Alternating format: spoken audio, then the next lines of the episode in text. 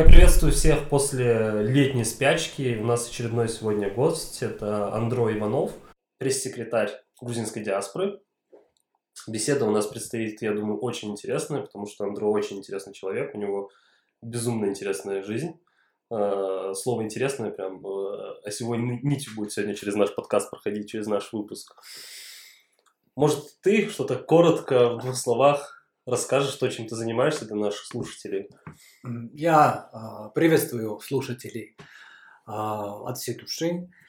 Очень рад всех слышать, понимать, что меня тоже слышат, слушают и быть услышанным.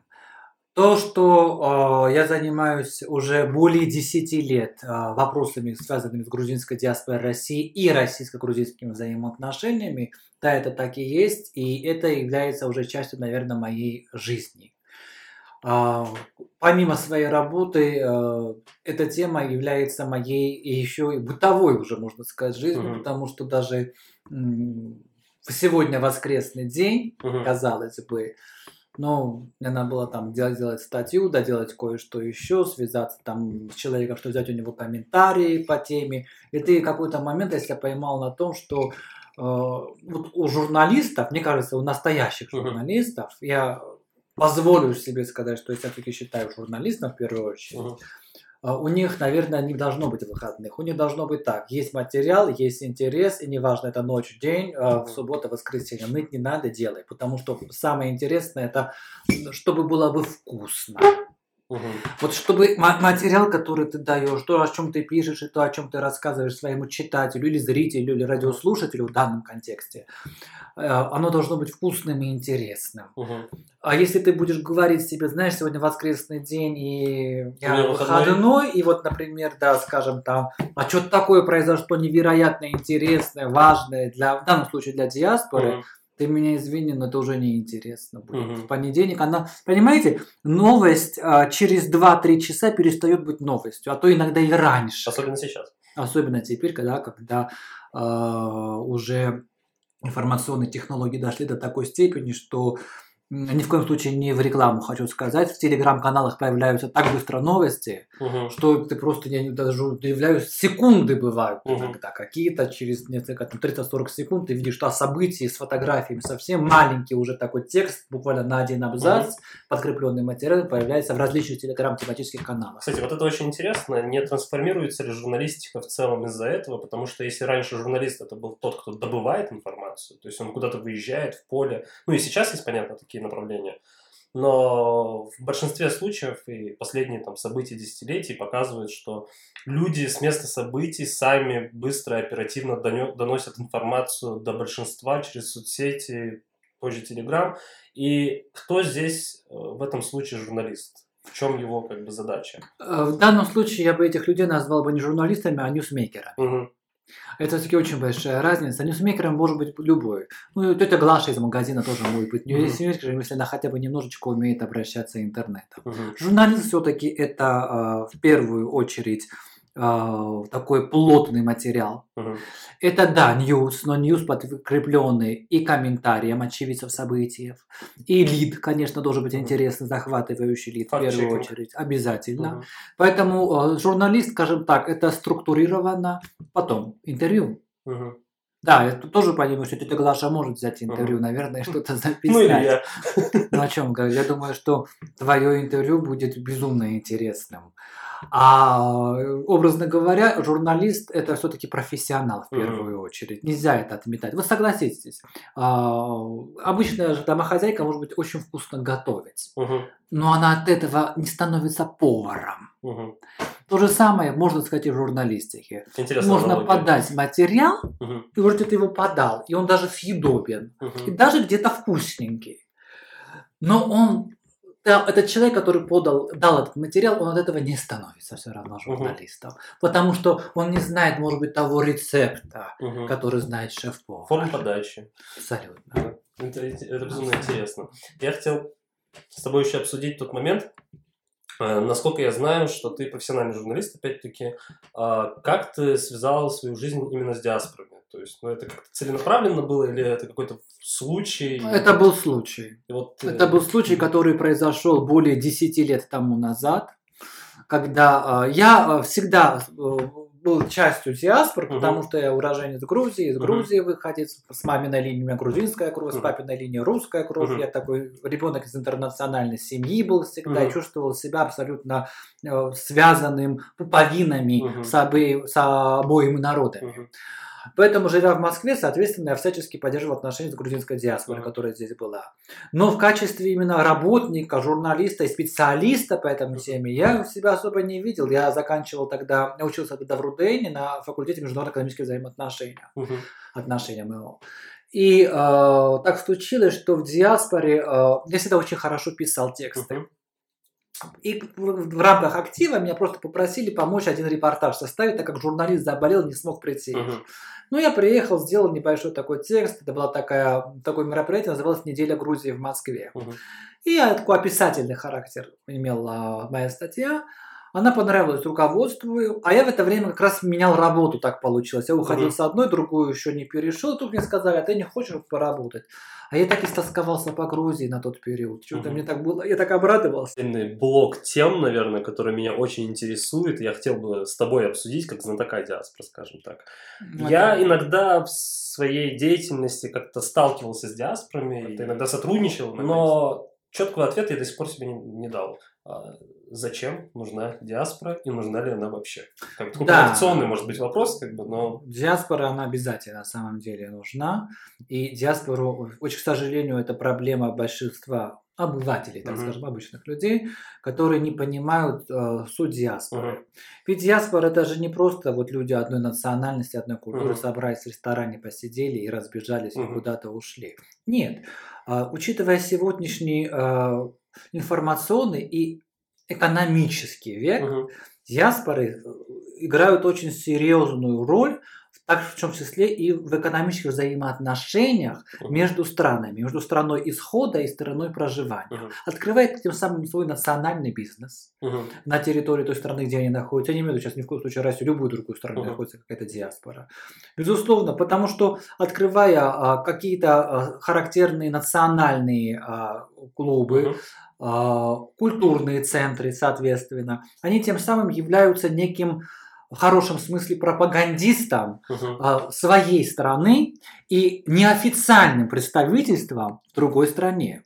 Потому что то, что не может делать посольство, потому что Мгм. это посольство, оно официальное лицо, то по большому счету может делать диаспора.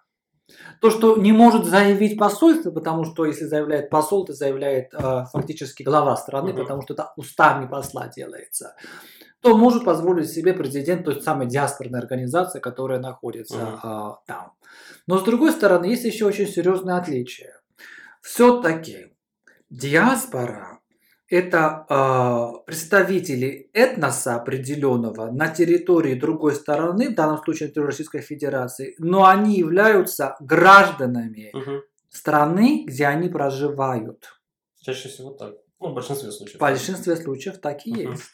Потому что если вы возьмете уставы большинства национально-культурных автономий, которые зарегистрированы на территории Российской Федерации, членами этих организаций могут быть граждане Российской Федерации. А, то есть здесь даже граждане. по признаку гражданства могут не, Есть. не включить в какой-то... Ну, на самом деле, э, по уставу не могут, а в реальности это, конечно, происходит так, что почти во все, как я понимаю, диаспорных организаций люди включаются просто по добровольному заявлению в просьбу Ну, включить. насколько я понимаю, там редко какие-то членские билеты выдаются. вот Очень всё редко. И практикуется. я вам скажу честно, что э, очень редко и членские взносы какие-то. Нет, нет, нет, нет.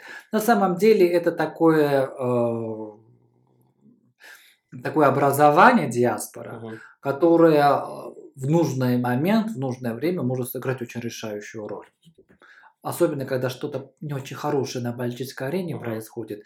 Порой ведь... Вот я, например, не являюсь скептиком в отношении народной дипломатии. Я реально верю, что у народной дипломатии есть Мгм. очень много сил и ресурсов для того, чтобы порой остановить какие-то, казалось бы, неизбежные политические процессы. И, безусловно, диаспора является одним из инструментов народной дипломатии. Вот как ты верно отметил, что по поводу посольств, что не можете себе позволить посольство, а если брать э, грузинскую диаспору, насколько я понимаю, сейчас дипотношений у нас нет. Совершенно верно. И роль, наверное, грузинской диаспоры, в частности, в России, она еще больше. Я бы сказал так, что э, грузинская диаспора в России находится просто под лупой у правительств Грузии и России. Мгм. Я всегда говорю, что бедные э, мои грузинские соотечественники, потому что, конечно, им очень сложно. Со всех Каждый- сторон. э, да, со всех сторон. Я не говорю, что это плохо или хорошо. Мгм. Это объясняется тем, что нет джип-отношений. Соответственно, когда что-то, какая-либо диаспорная грузинская организация заявляет, то это очень часто рассматривается так, как чуть ли не об этом не сказали в посольстве. Мгм. Хотя совершенно не так. Мгм. Потому что посольство это иностранное, Мгм. извините, а диаспорная организация, она зарегистрирована как общественная организация Российской Федерации. Да. Но, тем не менее, какой-то, видимо, здесь моральный эффект имеет значение Мгм. нежели этот. И э, в том числе и в Грузии, конечно, очень внимательно смотрят, очень прям пристально и порой даже очень так с трепетом, что происходит э, в диаспоре грузинской. Но России. диаспора это, насколько я понимаю, хороший пример именно гражданского общества, когда люди снизу объединяются по каким-то общим. Да, А. по большому счету, конечно, да. Хотя, э, хотя, конечно, толчки идут сверху обычно. Мгм. Потому что когда кто-то из потенциальных лидеров диаспоры начинает какую-то деятельность, вокруг него начинают Ну, формироваться. люди. Но формироваться. не сверх здесь я имел в виду э, контекст того, что государство создает условно про это. Здесь, я думаю, в нашем случае это не совсем применимо. Нет, нет, Люди нет, сами, нет, наверное, нет, объединились. нет. И я хотел бы с тобой еще обсудить момент, э, насколько я понимаю, в Грузии есть министерство, которое занимается делам диас- диас- по нет, делам нет. диаспоры. В Грузии существовало Министерство по делам диаспор. Ага. Несколько лет назад оно прекратило свое существование, и на сегодняшний день есть департамент по делам диаспор Мгм. при МИДе Грузии. Как министерства не было. Но и до этого, даже когда было министерство, это был министр без, профи- без портфеля. Мгм. Поэтому ну, сказать, что какие-то полномочия очень сильные были... Ну, такой больше свадебный генерал, как бы, да, это... Ну, министерство, Министерство. называлось. Ну, сидели они где-то в другом месте. А так нет, на самом деле я бы даже сказал, что у департамента больше функций, э, чем у министерства, потому что они через МИД уже Помогают каким-то образом диаспорам. Э, Что касается диаспоры, которые находятся в России, никак. Мгм. Ну, они всегда ссылаются на то, что нет дипотношений. Это волшебная палочка, очень Мгм. удобная. Сказать, что нет дипотношений, значит, мы не можем помогать и так далее. А что касается иностранных, э, в других государствах, не. Российской Федерации, диаспорных организаций грузинских, насколько я знаю, все равно они не принимают никакого активного участия в помощи. Ну, я просто не понимаю, Кроме организации школ. Ага. воскресных школ. Вот в организации воскресных школ они помогают учебниками, Мгм. литературой, тетрадями для прописи. Мгм. Возможно, в некоторых случаях, если есть ансамбль, они передают э, костюмы национальные и так далее, для того, чтобы их можно было бы использовать в ансамбле. Ну и литературу. Ну, горизонтальный канал еще связи, возможно. Если Конечно, диаспоре нужно срочно конечно, связаться, что-то конечно, обсудить, какой-то проблемный вопрос. Это есть, это есть. И э, в некоторые диаспоры, особенно, например, вот в Нью-Йорке грузинская диаспора, Мгм. у них есть такая тема, но это МИД ни при чем. Мгм. Они создали некую такую систему медицинской взаимопомощи. Мгм. То есть, если, например, грузин, проживающий в Нью-Йорке, заболевает, и у него не совсем все в порядке с документами, чтобы Мгм. он мог обратиться, может обратиться а, в диаспорную организацию в Нью-Йорке, и ему, как мне говорят, я там не был в. Нью-Йорке, я не могу сказать, я не проверял на себе, как они действуют, работают, говорят, что они помогают и как-то помогают этому человеку ну, Ну, вот, э, выздороветь. Мы обсуждали с тобой до записи, э, что у вас была встреча в Грузии вот от этого департамента, насколько я Да, да, понимаю. организовал департамент по делам диаспоры. Да. А, это какие-то регулярные события? Ежегодные. Ежегодные. Кроме То есть- этого года, из-за пандемии коронавирусной инфекции, она проходила типа в онлайн, но Ну, понятно, в онлайн нивелируется, да. Да, Для многих это просто возможность встретиться. Там, Конечно. Почему люди так ждут эту встречу, этот съезд диаспор, Ага. который происходит, приуроченный ко Дню независимости Грузии в конце мая? Потому что это возможность воочию познакомиться э, с лидерами диаспорных организаций во Франции, в Германии, в Соединенных Штатах Америки, в других частях мира, в Иране. Мгм. Понимаете? И поделиться самым главным опытом. Это очень, очень интересно, как живут диаспоры за рубежом. Ведь каждая живет по-своему. У каждого свой какой-то микромир, у каждого свои какие-то правила. Кто ассимилируется и специально ассимилируется, а кто наоборот не хочет ассимилируется и действует в рамках каких-то национальных моментов, чтобы не превратиться в ту нацию, где они проживают, где титульная нация является какая-то другая нация. Это очень интересно. На самом деле это целый мир, и, наверное, все жизни не хватит, чтобы изучать конкретно жизнь диаспор и делать даже сравнительные анализы. Вот я иногда для себя что-то делаю, общаясь с ними, потому что мне это очень интересно, что особое отличает. И все-таки отличает. Отличает очень серьезно. Именно диаспоры. И... Российскую от других. А вы знаете, что... И я думаю, что это касается не только, я думаю, что это будет касаться и армянскую, и азербайджанскую тоже. Вот э, из логики. Uh-huh. Дело в том, что почему наши э, диаспоры, которые на России находятся, грузинская в данном случае, uh-huh. это тоже самое касается армянской, азербайджанской, э, так отличаются от тех же грузинских диаспор в Европе, в Соединенных Штатах Америки. Uh-huh. Потому что только совсем относительно недавно в историческом контексте Грузия, Армения, Азербайджан стали независимыми uh-huh. республиками. Все это время был один общий советский народ. Uh-huh. Грузины, живущие здесь, в Москве, в России, в советский период до 91-92 годов, uh-huh. жили, считайте, что фактически у себя дома, у себя uh-huh. в стране, они не чувствовали, не были обычно советскими гражданами. Да, в графе была национальность, но все равно они не были советскими uh-huh. людьми. Те же диаспоры, которые были за рубежом, они формировались исторически. Uh-huh. Они формировались именно как диаспоры, угу. а не как просто люди, советские люди, живущие просто в другом городе Советского Союза. Угу. Именно как диаспоры. Там развит целый институт диаспоры, структуры. У нас же это очень свежо очень ново, очень неопытно в каких-то uh моментах. И происходит даже некоторое, знаете, формирование в мозгу у человека того, что являюсь ли я диаспорой, будучи этническим грузином, живущим в России? Может быть, я все-таки русский с грузинской фамилией? Uh-huh. Вот такое тоже очень часто бывает. Потому что если я пойду в эту диаспору, uh-huh. не буду ли я тогда не русским, то есть не россиянином даже в каком-то uh-huh. смысле этого слова. Ведь здесь родилось и выросло очень много ребят с грузинскими фамилиями. Uh-huh. Но они э, грузины только по этносу. Угу. И ни в коем случае ни по духу, ни почему. Это обычные россияне. Я вам хочу сказать, что когда я несколько лет назад делал такой для себя лично э, социальный такой угу. эксперимент, можно сказать, даже, наверное, делал некоторые опросы, некоторые все там ВКонтакте, все. Я понял, что большинство грузин, живущих в России, это фактически русские с грузинскими фамилиями. Угу. Их очень много. А какая цель? Зачем они вступают в эти диаспоры, если они вступают? Вы знаете, э, есть такой э, замечательный фильм, я рекомендую его посмотреть всем э, радиослушателям, угу. слушателям этой передачи. Замечательный грузинский фильм называется «Корни». Угу по-грузински Песовеби. Uh-huh. По-моему, он, он есть с русским синхроном. Uh-huh. Этот фильм э, не такой уж старый, он то ли конца советской эпохи, то ли вот на рубеже был снят. А, вкратце говоря о том, это о грузинах, живущих во Франции. Uh-huh. И как человек, который переехал грузинов во Францию, его дети уже стали французами. Uh-huh. Они не знали грузинский язык, они немножко даже посмеивались над своим папой, уже дедушкой, получается, который говорил по-грузински с ними, они uh-huh. его не знали, они были французами с грузинскими фамилиями.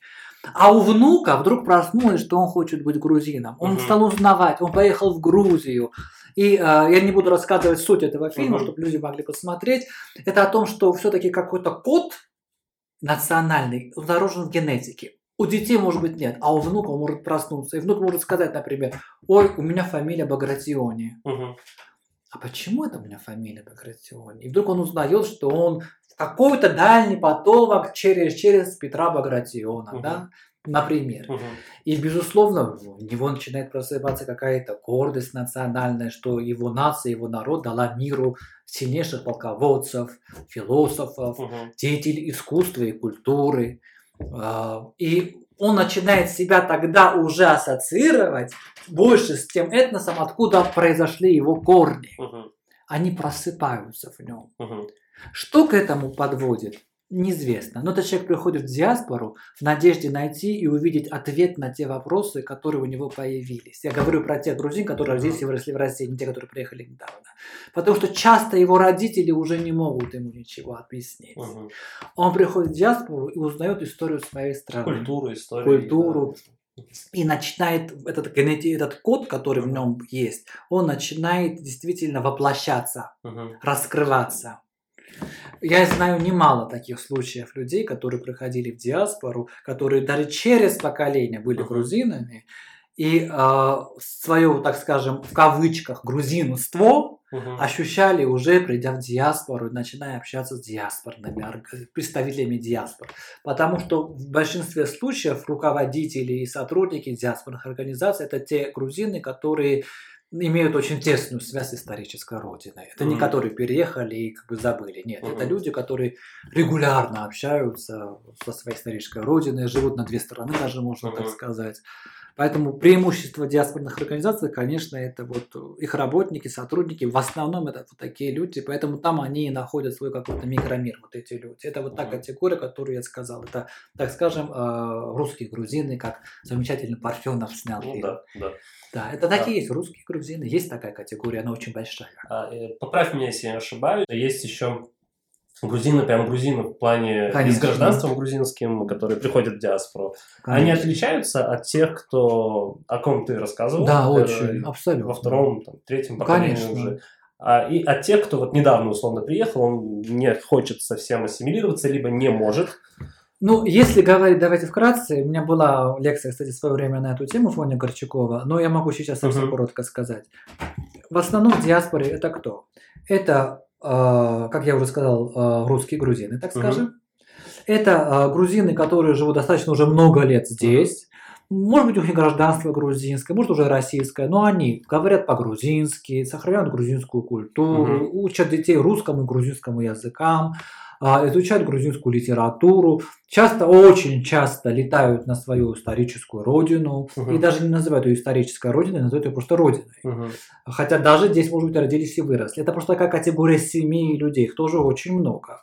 Есть другая категория, которые совсем недавно приехали. Они очень плохо говорят по-русски в основном. Мгм. Это люди, которые приехали сюда либо по контракту работать, либо э, по каким-то, ну или в поисках какой-то другой лучшей Мгм. жизни. По разным причинам. Эта категория самая маленькая, хотя я хочу сказать, которые недавно приехали, вы, уже упомянули, что нет тип отношений. Мгм. И на сегодняшний день грузины для страной иммиграции все больше и больше выбирают страны Европы и Соединенные Штаты Америки, а не Российскую Ну и по Федерацию. языку больше людей все-таки, наверное, сейчас молодежи особенно говорит на Конечно, конечно. Поэтому молодежь, если эмигрирует, то эмигрирует в последнюю очередь в Россию. Мгм. А в первую очередь это, конечно, страны Европейского Союза. Потом уже Америка, потому что это очень далеко. Кстати, вот интересно, а есть э, российская диаспора, русская диаспора в Грузии? Конечно, Есть, есть, да? есть, есть.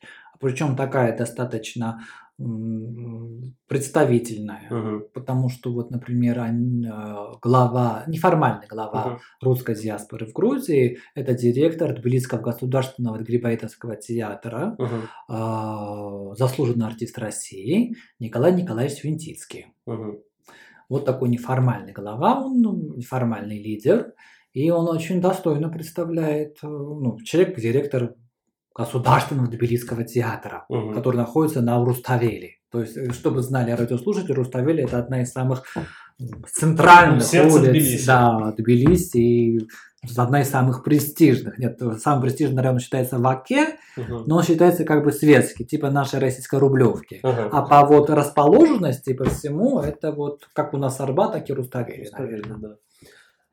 Продолжаю все-таки про диаспору, я еще много тебя буду спрашивать, потому что э, для меня опять-таки это темный лес, потому что многие вопросы я так ответа и не нашел. А, Вы, вообще многие диаспоральные организации, не только вы, проводят много благотворительных мероприятий. А, Я сейчас не буду говорить про просветительские проекты, потому что это все-таки когда интересна аудитория.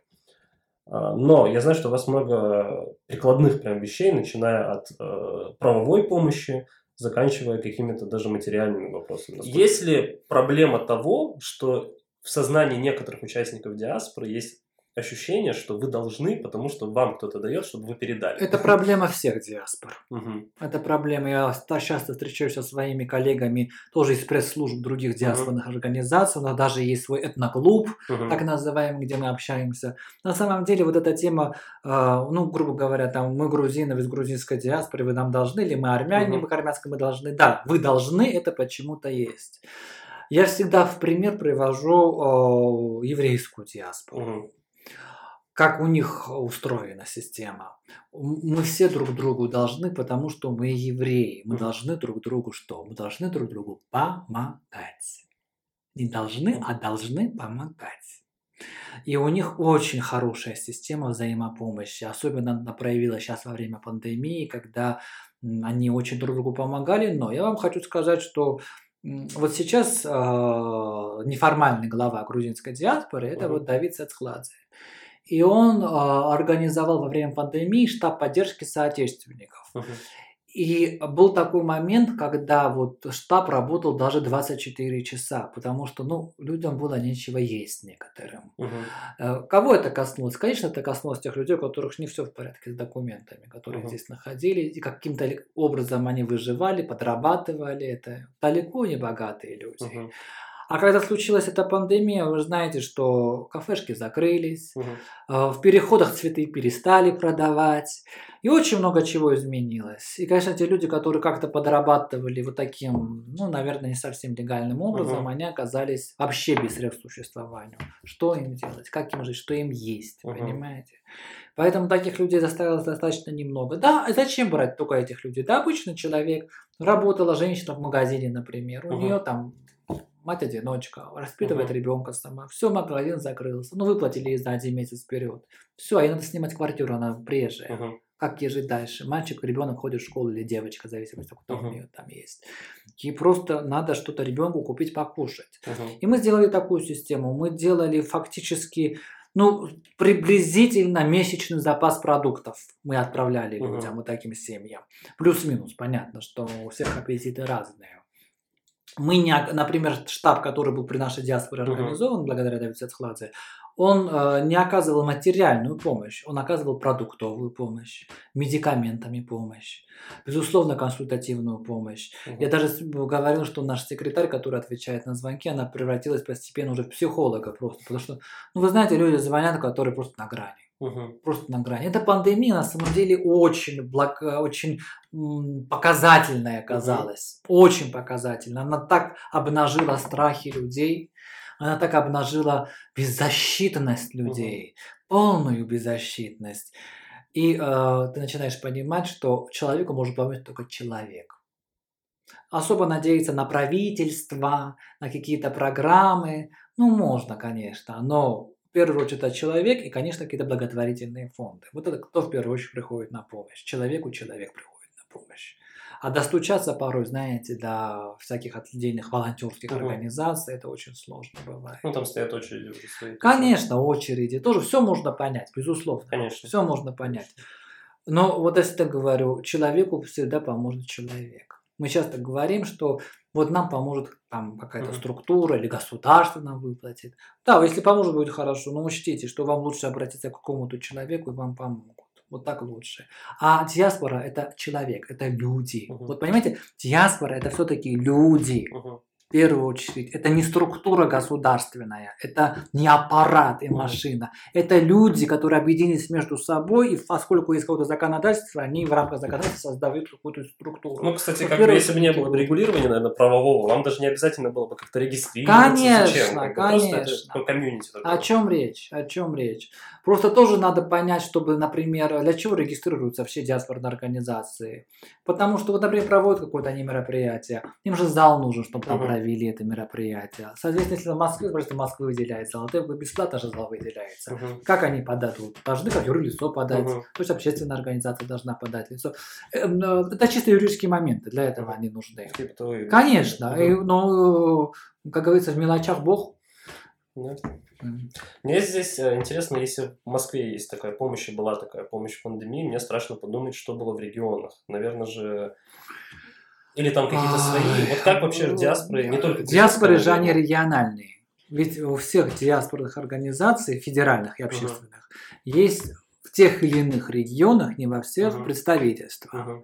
А если нет представительств, то там есть так называемые диаспорные внутренние объединения. Uh-huh. Или же, если нет диаспоры, то люди, которые хотят обратиться к своему этносу или к чему-то, они могут идти в дома дружбы, так называемые, uh-huh. которые, по-моему, есть почти во всех регионах Российской Федерации, областные дома дружбы, где их уже там направят, и им как бы помогут по каким-то национальным вопросам, если их интересует. Uh-huh. А что касается штабов поддержки, мир оказался не готов к этой пандемии. Мгм. Очень не готов оказался. Я э, просто восхищаюсь врачами, волонтерами, которые работали, не покладая рук во время этой пандемии, фактически не зная, что будет завтра. Мы не знали, что будет завтра. Число все время росло этих зараженных людей. Понимаете, еще параллельно шло вот ковид-диссидентство какое-то, понимаете. А, Карантин оттягивался, скажем. да. делались какие-то моменты. То есть это было очень нехорошо, потому что люди же реально заболевали, люди реально Мгм. умирали. Умирали, да. И это была действительно беда. И вы знаете, я считаю, что, кстати, во время пандемии общество очень неплохо сплотилось между собой. Сплотилось. Маленький пример. Я а, ехал сегодня на встречу, Мгм. и а, подхожу уже, ну, мы же метро в маске одеваем. И какой-то мужчина подходит, говорит, у меня нет маски, нет маски. И вдруг какой-то мужчина рядом подходит, открывает сумку, дает ему новую отдельную маску просто. И я так, ну, так как-то за себя зафиксировал, думаю, вот просто вот человек услышал, тот говорит, у меня нет маски, и растерян. Кто-то Мгм. услышал, ему приходит и дает эту маску. Общество стало чуть-чуть, чуть-чуть, но более сплоченным друг с другом, понимаете? Это хороший пример. Вот я сегодня для себя вот так зафиксировал, думаю, не забыть. Да. По поводу региональных еще диаспор, все-таки мне интересно, как они существуют сами по себе, или они должны как-то федеральную сеть, может, объединяться? Должны Вообще, на, на самом действия? деле, желательно было бы очень. а, Конечно, они могут быть сами по себе, никто никого не заставляет. Но как человек, который более 10 лет проработал в диаспорной Мгм. структуре, конечно, было бы правильнее, лучше, если бы они все объединялись в единый федеральный центр. Мгм. Это было бы гораздо удобнее. Те же самые оказания помощи, Мгм. те же самые поиск документов, родственников пропавших и так далее. Мгм. Это очень трудно, когда существует много различных национально-культурных организаций по одной структуре идущих. И ты иногда не знаешь, куда обратиться, чтобы найти какого-то человека, чтобы кому-то помочь, чтобы найти чьих-то родственников.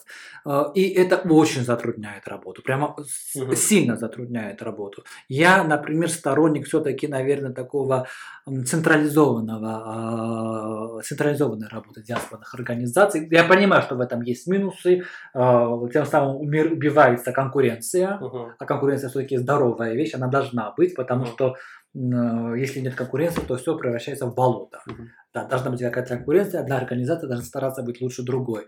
Но это затрудняет и работу. Вот особенно вот сейчас была пандемия. К нам обращались люди какие-то из регионов, например, все. Мгм. Мы иногда не знаем, есть ли в регионе какая-то диаспорная грузинская организация в том, или ее нету. Почему? Мгм. Потому что она зарегистрировалась, она не обязана федеральной организации ничего заявлять. Она отдельная организация существует. И ты не знаешь, куда обратиться. Было бы удобнее, конечно, если бы вот хотя бы в информационном плане все было бы централизовано. Мгм. Поэтому я за централизацию диаспорных А не, не встречаешь вообще с системой двоевластия, скажем так, такого? Она Я приведу пример. Да. э, Прошу Да, прощения, что да, да, перебиваю. конечно. А, В одном субъекте одна, не будем называть, национальная диаспора. Не грузинская. Не грузинская, да, другая. а, Делила между собой кресло председателя диаспоральной структуры. Насколько я потом слышал, что это во многих регионах встречается. А, И несколько людей сами себя провозглашали председателем. Им нравился статус. Им нравилось, что есть такая должность руководителя какого-то. директора. Главный грузин России, главный армянин России, Ну главный да. азербайджанец России. Да. И звучит главный. Главный, да. И вот эта борьба привела к тому, что люди, по сути, ничего не делали, но пытались просто больше круг интересов э, привлечь в свою сторону. Таким образом, мое субъективное мнение в том, что они занимались больше политикой какой-то, там, где ее нет причем. А, насколько в диаспорах часто это вообще встречается? Это просто то, о чем я рассказывал, было лет шесть назад. Я не знаю, как сейчас обстоят дела, и есть ли такая... Я, а, не я знаю, о чем вы говорите, о Мгм. каком примере вы рассказываете. Я не буду говорить, потому что это секрет. Для... Пускай наши радиослушатели немножко подумают, о ком это они говорят, интригуют. На самом деле, можно сказать, это обо всех так. Поэтому, да, в той или иной степени, конечно, и двоевластие, десятивластие существует. Мгм. И на самом деле это вредно. Оно мешает работать. Удобно, когда есть один глава, и ты знаешь, что вот этот человек, ты к нему пишешь письмо, какое-то обращение, ты с ним работаешь, сотрудничаешь. всё. Ну, если он какой-то не такой, надо делать срочный какой-то съезд и его там, ну, грубо говоря, убирать. Потому что та глава диаспоры все равно назначается путем президиума путем а, съезда. Обычно раз в пять лет он делается съезд, но есть досрочные съезды, если что-то происходит такое, да, пишется письмо в Минюст и собирается комиссия. Ну, кстати, тот э, субъект, о котором я говорю, там была история в том, что они боролись скорее за ежегодные собрания, вот то, о чем говорилось про грузинскую историю, когда раз в году собираются все председатели диаспор, представители. А в этом субъекте люди хотели просто тоже участвовать в подобном, э, это не про Грузию, сразу говорю, а в подобном мероприятии. Они хотели представлять регион. И, соответственно, вот эта борьба за какие-то э, житейские радости, может быть, э, привела к тому, что действительно ничего не велось. По сути, велась просто такая борьба за власть маленькая политика. К сожалению, это есть, но мне кажется, что это что-то человеческое тоже. Угу. Потому что есть люди, которые, ну, даже на пустом месте хотят быть э, царями. Царями. Да. Или султанами. В зависимости от того, какая, о чем мы говорим. А, продолжая именно тему двоевластия, а, мне очень интересен тут еще момент про то, что а, именно в диаспорах часто обращаются к диаспорам какие-то структуры. Например, есть конфликт между двумя национальностями. Межнациональный, межэтнический или какой-либо иной со словом межконфликт. Насколько часто, ну, я знаю, что есть такие обращения, просто насколько часто к этому вопросу привлекают диаспоры, это первый такой подвопрос. Второй, э, имеют ли диаспоры, я сейчас не только про грузинскую говорю, вообще в целом Я про знаю, диаспору, да, а, имеют ли диаспоры какую-то реальную власть повлиять на ситуацию, либо здесь уже их воспринимают как в штыки, как такой успокоитель, скажем так. Совсем недавно, а, это не секрет, это было в прессе. Угу. А, Вы знаете, был такой армянско-азербайджанский конфликт, к сожалению, и он отразился, вы видели, на рынках и так далее, что происходило даже в Москве. Как мы видели, к сожалению, диаспоры в данном случае не смогли сыграть а, ту роль, которую они должны были сыграть. И это официальная информация, она есть в прессе. Мгм. Силовые ведомства были вынуждены вмешаться. И только после того, когда силовые ведомства были вмешались, а, поговорили с диаспорами, тогда как-то все более-менее успокоилось. К сожалению, этот пример показал то, что эм, диаспоры в таких конфликтных ситуациях оказываются достаточно слабые. А, Не кажется ли э, тебе, что это связано с тем, что самой ядерной всегда силой является молодежь? То есть самой такой реакционной силой является Да. молодежь. А молодежь все-таки сейчас любит молодежь, я так говорим тоже. Мы сами молодежь. Да. Но молодежь любит э, онлайновые с- самокоммуникации, скажем так, самоорганизацию. И когда выходит какой-то авторитетный человек, который может для них, кстати, не являться авторитетом, это тоже интересный вопрос. Почему важно, чтобы глава диаспоры был уважаем диаспорой, иначе все его высказывания будут воспри- восприниматься либо впустую, либо в штыки. Вожак такой. Ну, да, да. И, соответственно, вот онлайн-самоорганизация молодежи, она сама же принимает решение, как реагировать на какие-то события, ко всем там вопросам. И может ли здесь вообще диаспора что-то значить? Именно в реакционных событиях среди молодежи? Или это уже упущенный поезд? Почти при всех диаспорных организациях по этому поводу как раз и существуют отделы по работе с молодежью или молодежные движения Мгм. и так далее. Если, э, ну это надо, знаете, как это надо рассматривать конкретно каждой организации. У каждой организации свой метод. Я опять-таки вот возвращаюсь к еврейской диаспоре. Мгм. У них есть такая здесь организация, называется Гилель. Да, я И они да. работают именно с молодежью. Именно с молодежью. И работают очень четко, очень скоординированно и очень все правильно. Это очень индивидуальный момент. В некоторых организациях действительно есть э, возможность повлиять на молодежь в ту или иную степень.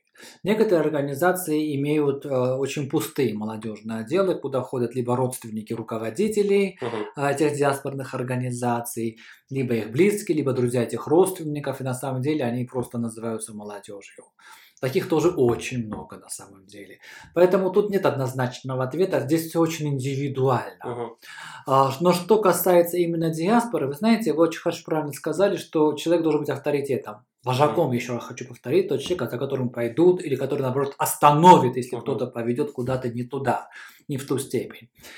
Но при этом, а, когда лидер диаспоры, любой диаспоры, да, вообще, мне кажется, любой лидер вообще, где бы ни было, лидер оказывается просто пустым лидером, Мгм. это очень большая беда. Потому что э, вот тогда может что-то случиться очень нехорошее и грустное. Потому что тогда этот человек не сможет остановить то, что может случиться. Вы знаете, что я не верю в эти заговоры какие-то Мгм. и так далее, ни в коем случае. Но я прекрасно понимаю, что есть провокаторы. Мгм. Я прекрасно понимаю, что есть те, которые хотят кинуть спичку в сток сена. Есть. Есть. Это они были всегда, есть и будут. А диаспора, вы знаете, это такое очень легко воспламеняющаяся вещь. Особенно она же все-таки объединяет людей на почве национального вопроса. Кстати, тут еще... А национальный вопрос, он всегда сложный. Он всегда болезненный. Здесь интересный Конечно. момент, что с самого начала мы обсуждали, что есть те, кто уже во втором, в третьем поколении Да, живет в да. России. И есть, условно, те, кто только приехал. Да. И, наверное, э, есть иногда, возможно, между ними конфликт, наверное, или это как не встречается. Я не только, опять-таки, про грузинский Ну, Не то, что говорю. конфликт, недопонимание. Ну, потому что... Конфликт нет, недопонимание. Мгм. Вот недо... говорят на разных языках, можно так сказать. А конфликта в этом плане нет. А нет такого вопроса, и опять-таки, я Да. еще раз подчеркиваю, я не только про грузинскую Да, диаспору, мы говорим сейчас вообще про диаспорах, да, Да. поэтому такой А, Если такие вопросы, которые встают между членами диаспоры, что вот там условно ты не настоящий там той-то национальности, вот я настоящий, вот ты там, Да, конечно, это конечно. все равно возникает, да, конечно, даже да, это внутри. всегда и внутри, это всегда было и есть и будет. Зачем вы говорите о диаспорах? Такое даже в странах исхода бывает, Мгм. что не совсем вот все-таки ты вот с того региона, а вот мы с того региона. Значит, ты не совсем такой, потому что ты не из того региона. как раз в странах я могу это, понять я не могу, но я это Ну, это- видел, как бы это Оно объяснил. есть, понимаете? Мир интернационален. Мир интернационален. И люди по своей природе вообще-то интернациональны. Когда, э, как показывает практика, когда люди очень слишком сильно уходят в национальные вопросы, мы получаем Третий рейх, мы получаем фашистскую Италию, мы получаем очень много чего нехорошего. Это очень сложный момент. Вы же помните, наверное, у Гумилева, а я имею в виду, безусловно, сына нашего Мгм. великого Гумилева, прекрасного историка Льва Гумилева, есть теория пассионарности. Ни в коем случае я сейчас ее не связываю с нацизмом и фашизмом. Ага. Но ведь в какой-то момент времени что-то такое на национальной почве происходит с людьми, с народом. Что-то происходит, и потом оно даже становится немножко безумным. Поэтому все-таки мне вот нравится, знаете, такая американская модель.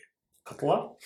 А, когда, вот так я правильно скажу, когда ты, а, грубо говоря, а, немец, итальянец, испанец, Мгм. но ты американец, ты живешь в Америке, и ты американец, а потом уже итальянец, немец, мексиканец и китаец.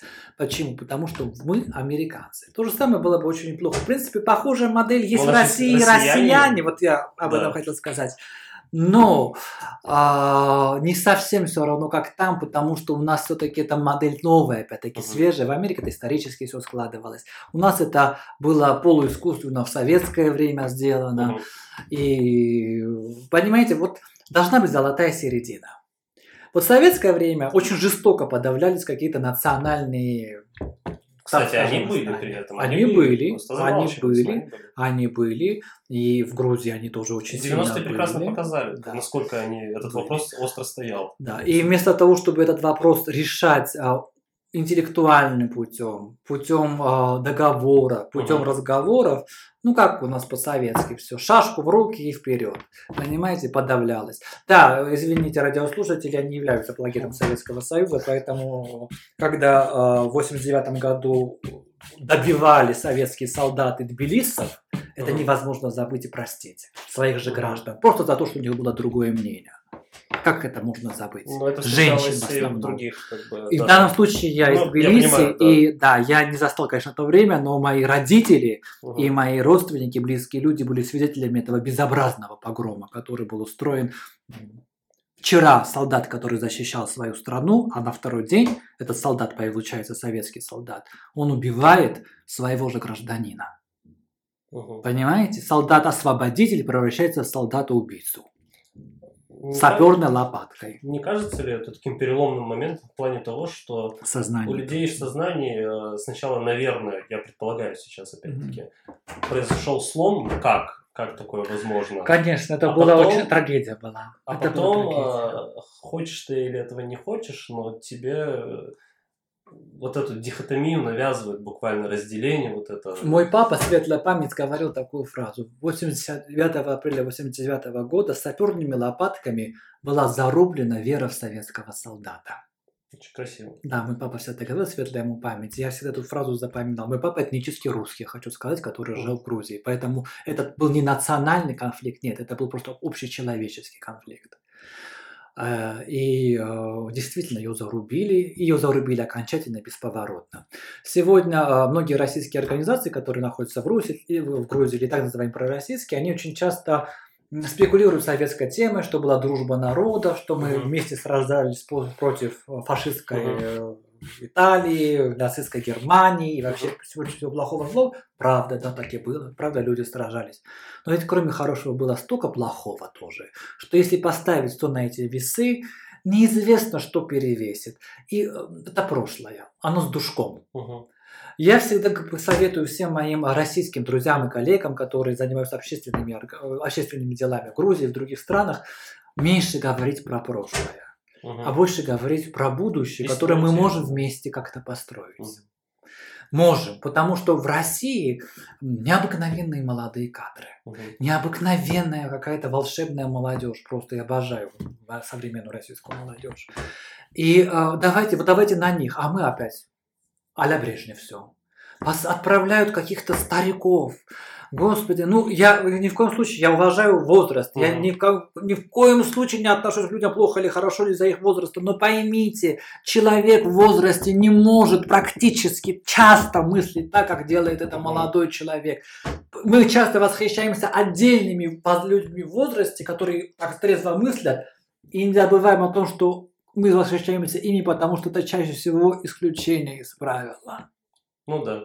Вот в чем Вот эта геронтократия, которая засиживается у нас тоже Конечно. так прошлое. Она, она, она очень сильна в общественных структурах. Мгм. Очень сильна. И очень пагубно она влияет. Понимаете, когда э, лидер общественной организации, сейчас не говорю уже диаспоры, а вообще общественной организации, человек Мгм. За даже 60 хорошо и еще больше, Еще, еще мальчишка. И при этом организация ни, э, в коем случае не связана там, с ветеранами или пожилыми людьми. Или... И это она обычная общественная организация. И потом человек удивляется, почему к нему не приходит молодежь. Молодежь приходит на молодое лицо. Это грубо звучит, но он приходит на молодое лицо. И желательно, чтобы лицо было еще симпатичным. Да, да, да, визуально, да. Это горько немножко. Я часто говорю, что как горько, что вот мозги главное, чтобы же были. Но великая русская поговорка. Встречают да по одежке все равно. И вот как раз вчера читал статистику, что больше оправдательных приговоров суды выносят красивым людям. Это То такие есть, это себе, неудивительно. м, Да. Это неудивительно. Они Я вам даже сидят- скажу так, я очень люблю красивых людей. Да, Мгм. я люблю. Я люблю вот э, даже в общественном транспорте, на телевидении. Увидишь какое-то Мгм. красивое лицо. И приятно как-то мне делается. Я думаю, вот Бог создал человека, как симпатично создал. И при... я люблю вообще все, например, красивое. Природу, людей, мир вообще вокруг. Эстетические такие. Да, я получаю, я не считаю, что это плохо. Это не означает, и причем ведь, э, согласитесь, красота ведь у каждого тоже по-своему своя. Кто-то считает э, нос горбинкой очень красиво, а для кого-то это некрасиво, например. Кто-то считает в этом аристократизм есть какой-то, кто-то наоборот.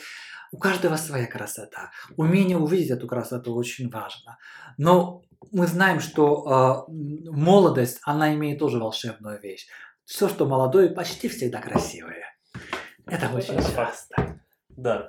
А, говоря о красоте, я немного перейду на другую тему и поставлю вопрос, наверное, ребром. Прям конкретизированно. Москва интернациональный город? Да, абсолютно. Очень. Очень интернациональный город. Очень интернациональный город, я бы даже сказал. Не такой, как Тбилиси интернациональный, но интернационализм Тбилиси, интернационализм Москвы, они разные. У них разная природа. Совершенно разная природа. А разные подходы. Мгм. А, Но то, что оба города интернациональны, это можно сказать смело. Абсолютно смело. А есть регионы, которые, может, ты там часто работаешь именно с молодежью, в том числе диаспоральной, а, откуда больше всего каких-то ксенофобских настроений, может, э, какие-то субъекты, может, особо выделяющиеся такие. Они Всегда есть, но я не буду сейчас Ну, называть, они есть, чтобы как бы. они есть, они есть, они есть. Их не очень много, но прямо есть, которые бросаются даже в глаза. А вот есть понимание, почему? Там, там, Да, потому понимание что есть, да, есть да? абсолютное Мгм. понимание, потому что э, Ну, не будем углубляться, чтобы не обозначать. тогда Нет, я вам скажу такую вещь. Мгм. Для того, чтобы... э, э, Это касается любой национальности. Чтобы к твоей нации, к представителям твоего народа относились хорошо, надо вести себя тоже хорошо и культурно. Мгм. И все-таки, поймите меня правильно, Ага. слушатели, немножко ассимилироваться тоже надо, там, где ты живешь. Ну, принять Не э, быть чужим. правила игры. Принять и- правила игры. Нет? Жить по тем законам, не нарушая их. Не навязывать свои какие-то сугубо национальные вещи. Мгм. не навязывать. Вы их можете осуществлять в своей квартире, на территории той же самой диаспорной организации. У вас есть эти методы. Но не надо это делать на улице, на Красной площади, Мгм. в охотном ряду или в других местах. Не надо. Мгм. Вы портите имидж своей нации, тем самым не понимая правда этого. Давайте больше говорить о наших ученых, о наших деятелях искусства, о наших деятелях моды, о наших деятелях культуры, а меньше о чем-то таком Низменном. квазинациональном, что на самом деле не совсем является национальным, да, это что-то более такое низменное. низменное. Давайте быть в первую очередь людьми. А, Переходя именно от э, диаспоры и регионов к таким глобальным вопросам, я знаю, что я был на презентации твоей книги по поводу Да. дружбы Грузии и Да, России, дружбы, взаимоотношений- да, именно людей, народной дружбы. народной дружбы, Да, да. это очень важный момент, народной дружбы. Мы уже упоминали фильм Парфенова, Парфенова про Да, русский грузин. русский грузин. а, Первая часть. Пока да. вторая еще не вышла. А, насколько я понимаю, кстати, тебе удалось побывать на закрытом показе, да, или Ну, не- Нет, нет? не получилось. Я был приглашен, но Не получилось. не Ну ладно. получилось. А, грузинско-российские отношения это давно? Это, это уже история Да. или это что-то искусственное? Нет, вот, это не вот искусственно. как, как это возникло вообще? Это возникло с тех времен, когда а, грузинские цари, а, которые находились а, с одной стороны под натиском персов, с другой стороны под натиском османов, Османской империи, искали себе союзников. Тогда как раз в тот период, когда крепла Российская империя, они нашли союзника в виде Российской империи. Тогда начались отправляться первые так называемые посольства, выезды, начались устанавливаться отношения с Российской империей. По тем или иным причинам, я сейчас тоже не хочу в это вдаваться, кто-то кого-то подвел, кто-то кого-то не подвел. Но э, грузинские цари э, в большом количестве уезжали жить потом в Российскую империю, Мгм. отправляли своих детей учиться в Петербург. Можно сказать, что Российская империя стала окном в Европу для Грузии, тогда Мгм. уж точно. Потому что вы знаете, что Российская империя сама была тогда европейской державой. И в ней было тогда гораздо больше европейского, чем сейчас. По тем временам, по тем вре- временным отрезкам. Ну, если соотношение, да. Конечно, сейчас Рос- в России, в Москве особенно все больше и больше становится азиатского. Я не говорю, что это плохо или хорошо. Азиатский мир, он очень интересный по-своему. Но это происходит. И это чувствуется. Москва теряет свою европейскость и теряет очень сильно ее. Ну, наверное, это какой-то неизбежный процесс. Я думаю, что когда-нибудь будет все наоборот. Об этом еще писал стихи Есенин. Да, совершенно верно. А, Но в тот период это было действительно так. И для... а, Вы знаете, я брал интервью Данелия, и он сказал такую очень хорошую вещь. Он сказал, неправильно за- за- э, называть Российскую империю было завоевателем. мгм. Правильнее сказать, она была тогда самым выгодным партнером. Учитывая еще те угрозы, которые на тот момент Конечно. нависали Я поэтому над я Грузией, говорил, да. что были угрозы двух сторон. Мгм. Конечно, все это партнерство, все это происходило не совсем порой правильно, красиво и хорошо. Мгм. К сожалению, иногда было все это грубо делалось, понимаете, было очень много не самых светлых пятен. Мгм. Поэтому я опять-таки возвращаюсь к тому и говорю, не говорите очень много про историю, там много душка плохого. Мгм. Лучше говорите про будущее, к чему мы должны стремиться.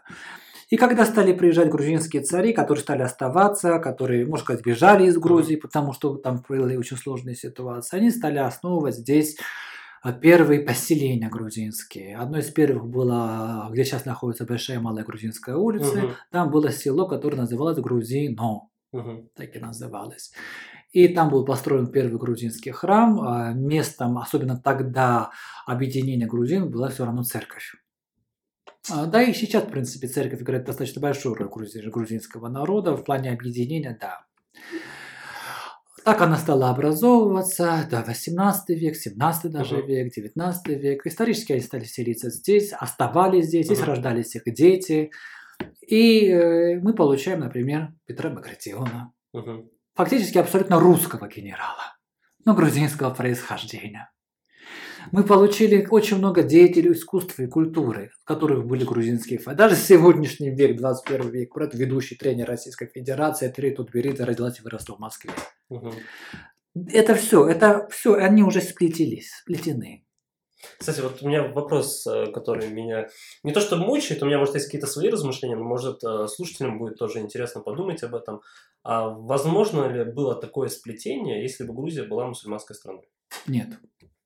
Нет. Потому что э, а, первоочередным для а, Грузии объединением с Россией, да, с Российской империей было религиозное все равно. Мгм.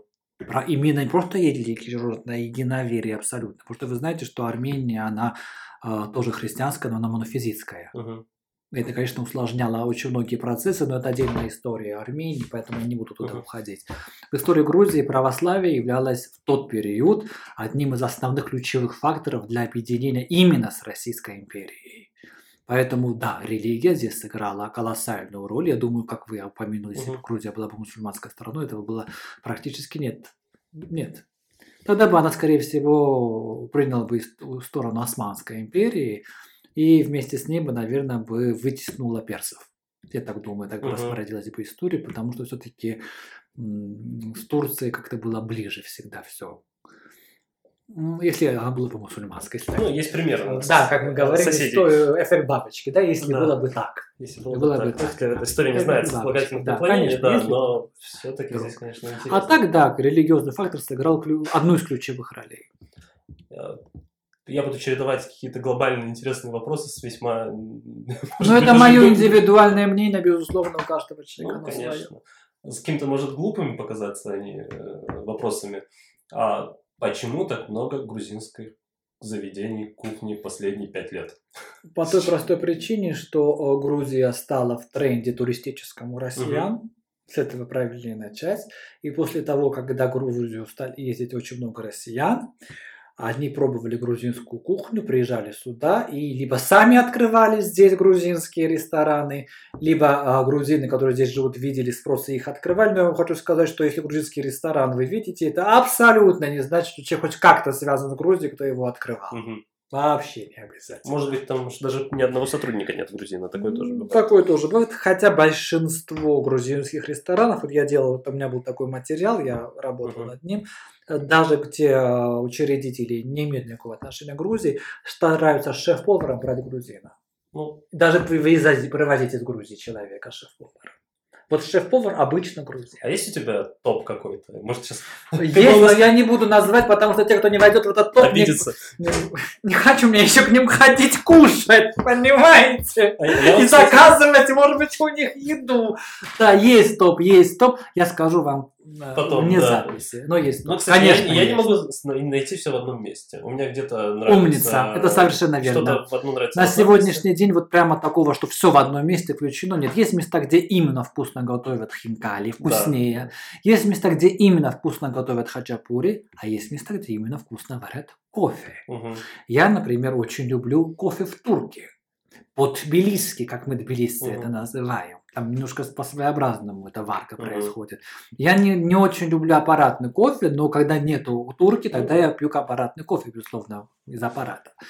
Но э, такого единого места нету, но я думаю, это касается всех ресторанов, всех кухонь, Ну потому да. что не бывает, что все сразу. Но я вам потом скажу те места, где боль- больше всего есть вот сосредоточено хорошего, а, даже не сколько ассортимента, вкусно Мгм. вкусно. Вот есть места, например, где не такой большой ассортимент, но там так вкусно делают, что правда, как будто бы ты в Тбилиси даже, может быть, лучше. После того, как мы э, хотя бы на словах поели, вернемся к нашим э, вопросам э, животрепещущим.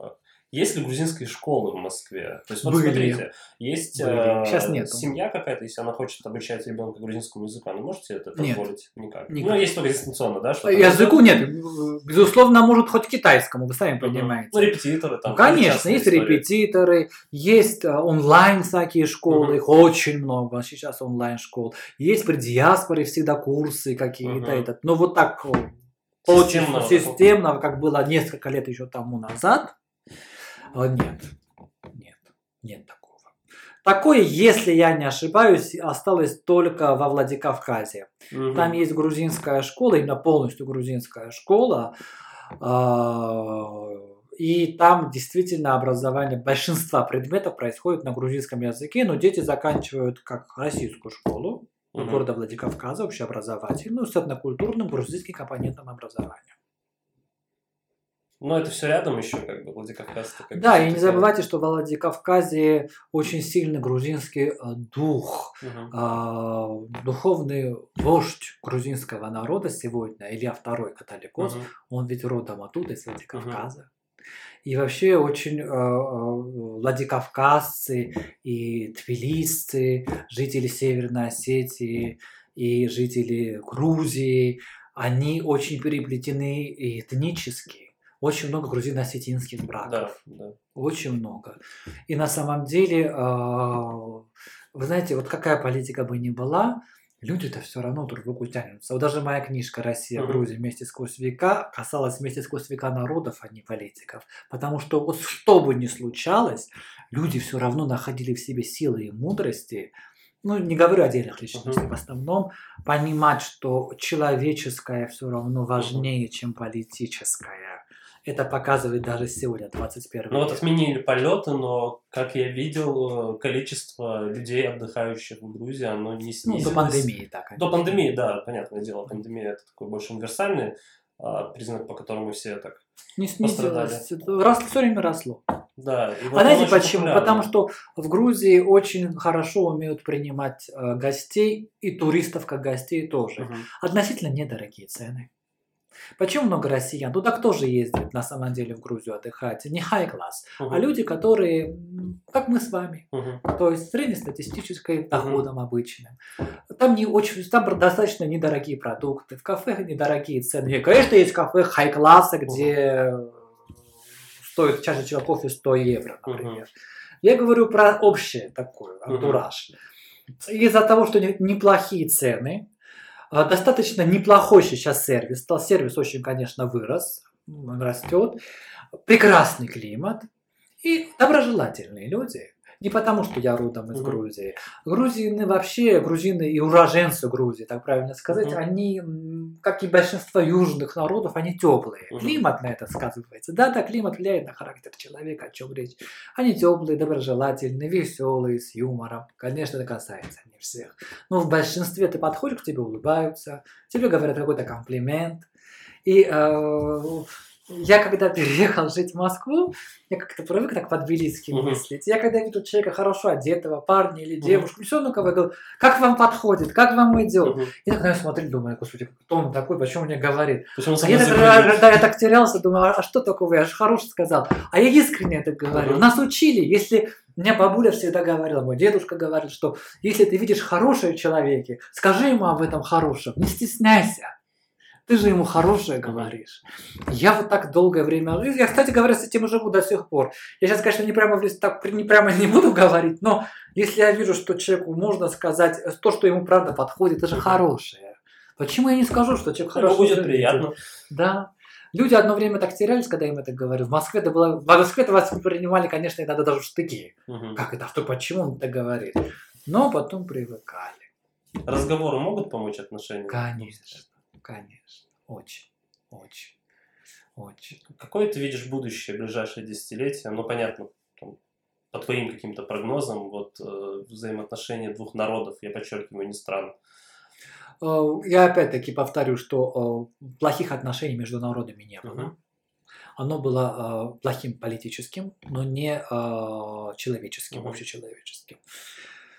Ну, дай бог, чтобы эта пандемия побыстрее полностью бы прошла и закончилась. Я думаю, что э, народное отношение людей друг к другу, оно особо не изменится, но это неизбежный фактор. Грузины и русские в будущих поколениях теряют друг друга. Это неплохо, не хорошо. Это все-таки политика определяет уже нашу жизнь. И ведь в Грузии сегодня евроатлантический курс, проевропейский Мгм. курс. Да. Молодежь на сегодняшний день предпочитает уезжать и обучаться в вузах стран Европы. И, соответственно, она становится более европейской. Ей ближе становится больше такая общеевропейская культура. Мгм. Сейчас Европа, она большая и разная. Вы сами прекрасно понимаете, Италия это одно, а Франция совсем другое. Польша и менталитет, и третье. культура, а Польша это третья. Да. Но я имею в виду в глобальном смысле Мгм. слова, следующие поколения, то есть лет через 10 даже уже, они будут, конечно, дальше друг от друга. Мы будем отдаляться друг от друга до, той степени, до, до той степени, пока Россия не вспомнит о том, что она все-таки европейская держава была и не станет обратно на рельсы Европы. А, Европы не в политическом смысле этого слова, уважаемые слушатели, если кто-то в этом что-то услышал, а в плане ментально, архитектурно-культурно. Мгм. Понимаете? И опять-таки, а, да, поколения отдаляются. Католикос патриарх Илья II сказал такую очень мудрую вещь. Он сказал, а, Грузия отдаляется от России ровно настолько, насколько Россия отдаляет ее от себя. Так и происходит на самом деле. Уже приближается к нашему к, своему логическому завершению наш выпуск, но было безумно интересно с тобой разговаривать, как обычно, очень душевно. И у меня такой небольшой блиц по Грузии, именно с тобой. А, есть ли какое-то твое любимое место в Грузии? Да, Ну вот. Тбилиси. Мгм. сердце Грузии. Город, волшебный город, любимый город, родной город, многонациональный, интернациональный, говорящий на грузинском, русском, армянском, азербайджанском, еврейском, польском, французском даже наречии. Бы Безумно, немножко сумасшедший город. Но он волшебный, я очень люблю Тбилиси. Как бы ты хотел встретить свою старость? Ну, каким, вот каким ты видишь его в идеальном для себя ракурсе?